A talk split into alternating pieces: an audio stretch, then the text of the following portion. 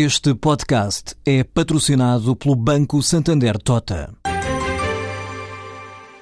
Sabia que a França é o país que mais vinho importa de Portugal? E que os Estados Unidos são o maior importador de calçado do mundo?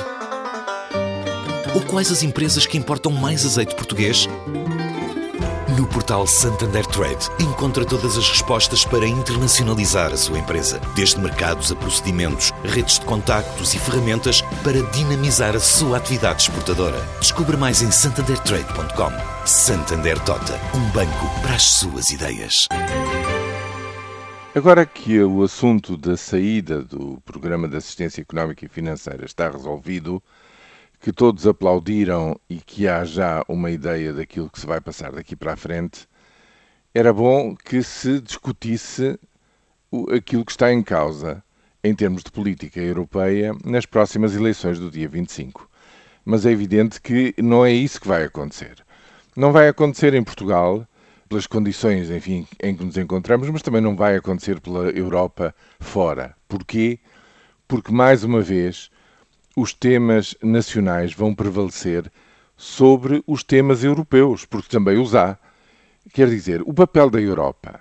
Fala-se muito na união política. Aquilo que a Europa, no seu conjunto, e a partir das instituições eh, europeias, pode e quer fazer daqui para a frente, não é a mesma coisa segundo a leitura de cada uma das correntes políticas que prevalecem no Parlamento Europeu. Ora, o voto é justamente para esse Parlamento.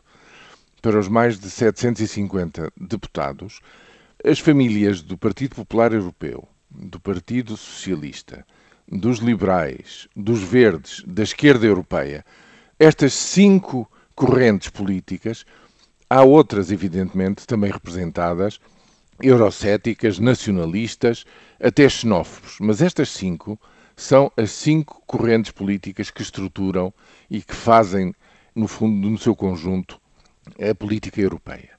E é muito importante saber aquilo que constitui a inovação desta eleição, que é justamente que são os cabeças de lista, aqueles que se perfilam como candidatos a presidentes da Comissão Europeia. E aqui é um assunto, para já, que mereceria a atenção e merece a atenção dos eleitores portugueses.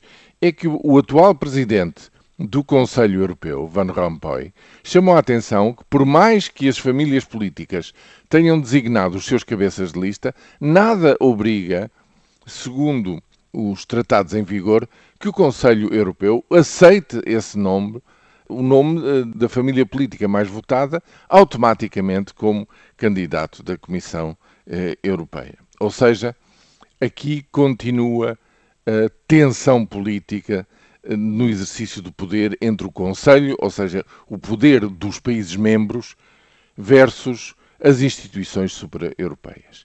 Este é simplesmente um dos temas que mostra como nós estamos longe do debate daquilo que efetivamente está em causa e vai passar nas próximas eleições do dia 25. E é uma pena que aconteça isso, porque isso significa uma diminuição do conteúdo e do valor democrático da eleição que temos pela frente.